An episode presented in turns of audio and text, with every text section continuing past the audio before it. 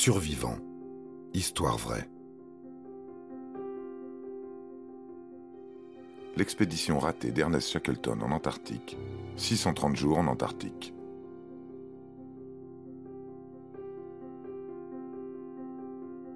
Il y a des histoires de survie plus proches de la formidable épopée que du simple fait divers.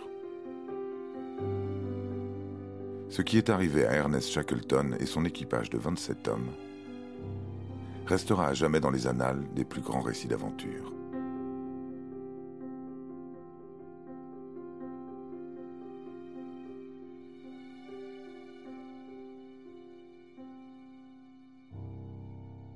Nous sommes en 1914. Le grand explorateur Ernest Shackleton prévoit d'explorer l'Antarctique. Il a déjà réalisé ce voyage par le passé, mais cette fois-ci, il compte réaliser quelques prélèvements dans le but de faire progresser la science. Il se donne pour objectif de traverser le continent d'un bout à l'autre en passant par le pôle sud. Cette traversée lui permettra également de découvrir de nouveaux territoires. Alors que le conflit fait rage en Europe et que tout le budget est alloué à l'effort de guerre, Sir Shackleton mène une toute autre bataille. Trouver des financements pour le voyage. Mais les difficultés qu'il rencontre au cours de cette préparation ne lui font pas peur. Il a une devise, la conquête par l'endurance. Nous sommes le 27 septembre 1914. L'explorateur est fin prêt à entamer son voyage. Il embarque avec lui un équipage composé de 27 hommes, dont un médecin, un charpentier et un photographe, qui sera chargé de couvrir tout le périple. Après plusieurs semaines de traversée, ils atteignent, comme prévu, l'île de Géorgie du Sud, connue pour être la plus proche du continent froid. Les hommes peuvent se reposer au port, d'où partent tous les jours des baleiniers. Il y a de quoi manger et surtout de quoi boire pour redonner du moral aux troupes. Ernest Shackleton a l'âme d'un meneur. Il veille à ce que tous ces hommes se sentent bien. Cette attention particulière leur donnera la force d'affronter les terribles épreuves à venir. L'Espérance est à nouveau en route depuis plusieurs jours, et à présent, ils sont seuls au monde. En cas d'incident, ils ne peuvent prévenir personne. L'équipage essaye tant bien que mal d'éviter toute catastrophe. L'Antarctique est en vue, mais pour accoster, il faut traverser une véritable mer de glace.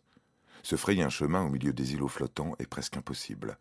Pour avancer, l'espérance ne peut compter que sur la force des hommes qui, jour et nuit, brisent la glace à coups de pioche. Un véritable défi physique qui épuise rapidement l'équipage de Shackleton. Malgré tous leurs efforts, ils sont à nouveau bloqués. Et comme si les choses ne pouvaient pas aller plus mal, l'hiver arrive avec son vent glacial, ses températures pouvant aller jusqu'à moins 60 degrés, et sa nuit éternelle.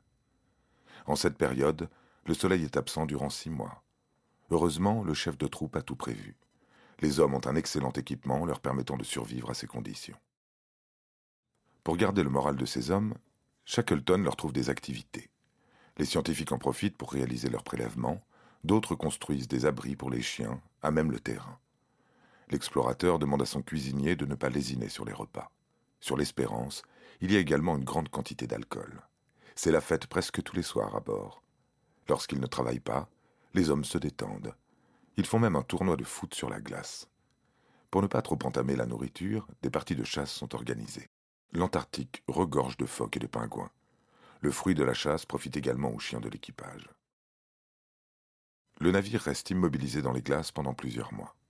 Ernest finit par se résigner. Ce n'est pas cette année qu'il fera sa traversée de l'Antarctique. Tout ce qui importe maintenant, c'est de ramener ses hommes au pays, sains et saufs.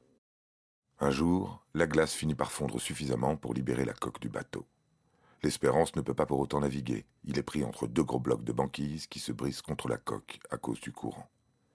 Cette dernière finit par céder. De l'eau pénètre dans le bateau. Une grande partie de l'équipement est déjà noyée. Shackleton ne dispose que de très peu de temps pour organiser l'évacuation. Heureusement, il garde la tête froide. Grâce à sa grande lucidité, tout le monde parvient à être sauvé. Les hommes débarquent sur la banquise, réussissant à emporter avec eux un stock de nourriture et, le plus important, les canaux de sauvetage.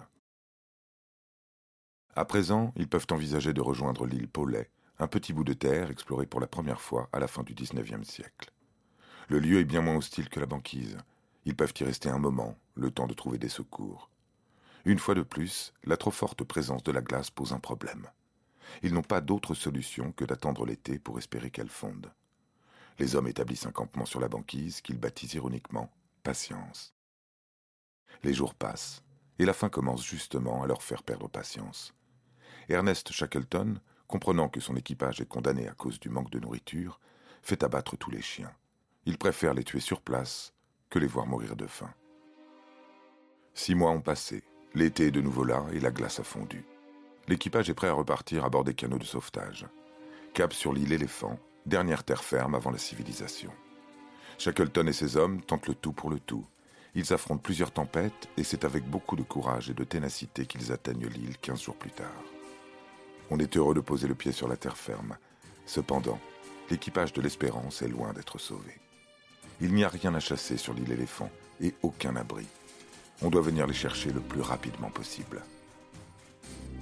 Après réflexion, Ernest Shackleton décide de rejoindre l'archipel des Falklands, où se trouve la Géorgie du Sud, pour chercher du secours auprès des baleiniers. C'est une mission suicide. Il va devoir naviguer sur un radeau de sauvetage pendant 1500 km. Il sera accompagné de cinq volontaires, tandis que les autres attendront leur retour. Le chef d'équipe n'est même pas sûr de revoir ses hommes en vie. Après 15 jours de traversée, une violente tempête menace de faire fracasser le radeau contre les rochers. Ils ne sont pas arrivés du bon côté de l'île. Il n'y a aucun port pour amarrer. Après s'en être miraculeusement sortis, les hommes doivent encore traverser le territoire à pied, fait de collines et de montagnes enneigées. Pour gagner du temps, la petite équipe de secours ne s'accorde qu'une seule pause pour manger. Ils atteignent la base des baleiniers après 36 heures de marche. Une fois sur place, ils ne prennent pas le temps de se reposer. Ils font affréter un navire de secours. Le voyage sera beaucoup plus long que prévu. Les bateaux n'étant pas adaptés au climat et à la géographie particulière de l'Antarctique, il faudra quatre mois de plus pour secourir l'équipage. Après 630 jours bloqués dans les territoires de glace, Shackleton et ses hommes sont enfin rentrés au pays. Si l'expédition ne s'est pas déroulée comme il l'avait planifié au départ, Shackleton aura vécu la plus mémorable de ses aventures.